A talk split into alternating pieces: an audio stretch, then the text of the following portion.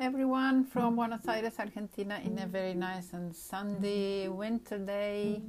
I hope that you are all fine and in good health. Um, in this second podca- podcast, I want to talk about four different issues. I will start with the first one. I want to especially thank our dear friend and colleague Raitme from because he has been so helpful and, and responding all your requests and he's there all the time for us to share comments documents and help you joining the group and understanding where the materials are. I also want to thank adrian who's our colleague and our also he's a director and co-founder of the south school of internet governance. He's also helping us with contents and questions that are shared in the in the telegram group. And special thanks to all of you who have been sharing comments and and and, and sharing interesting links also complementing the, the content that that we are sharing. So this is this group is all about sharing content and comments and being building our nice community. So this is the first comment I wanted to make you in this podcast. Podcast. The second one is about the format of this training, this pre-training of the South School of Internet Governance. This is a new experience. It's a new format called micro e-learning.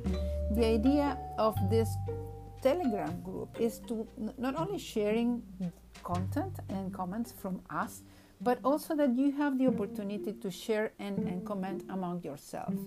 So we have been receiving some individual comments that uh, it could be good to have a channel, not a group, but the channel doesn't allow for you to comment and share your thoughts. And we thought that having you interacting is very important, as important as us sharing with you some videos and some content. So, this is why we thought this format was interesting and very interactive. The idea of the format is to share content in shorter formats, short videos, and, and, and something to read, and some questions about the videos and the content every day during the week. We also received some individual questions about people and colleagues that don't have the time to be on the group all the time, following all the comments, and they have problems in finding the comments to uh, listen to them, to read to them, and, and answer the questions. So, for those of you that don't have that time during the week, we will prepare a summary of all the emails, uh, sorry, of all the links of the videos and the Kahoot questions uh, that we have been sharing once a week at the end of each of the six weeks. So if you don't have the time during the week, that is okay. You will have the time to review it at the end of the week. This is the third comment I wanted to make.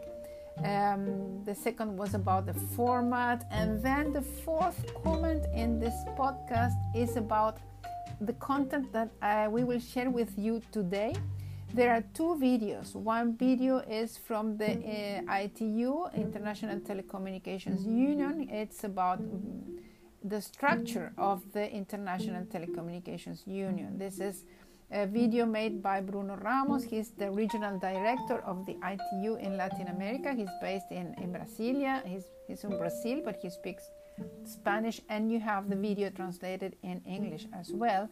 He explains the structure of the ITU, which is an important uh, organization. It's based in Geneva and is part of the United Nations um, structure. And they have three main areas: the spectrum uh, and the developing and the developing of standards. So pay attention to his presentation; it's very interesting. And then there is another video with the participation of Chengetai Masango, he's, he's the director of the Secretary of the Internet Governance Forum, Anja Gengo, she works with him, and Qusay Al Shati, he's a colleague from us from uh, Kuwait. He was a MAG member for many years.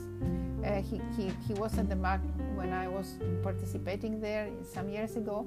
And Roberto Zambrana from Bolivia, he's a present member of the MAG. The MAG is the group that prepares the the agenda for the Internet Governance Forum. So they talk about different uh, multi-stakeholder debate spaces, and uh, please take take uh, pay attention to the to the video. It's it's very interesting about these different uh, debate spaces, and I hope you find them interesting. So. Have a nice weekend, and uh, if you have any comment, uh, uh, let us know. And I hope that you are stay you stay good and healthy, and uh, let's stay in touch. And we talk again next week. Thank you very much.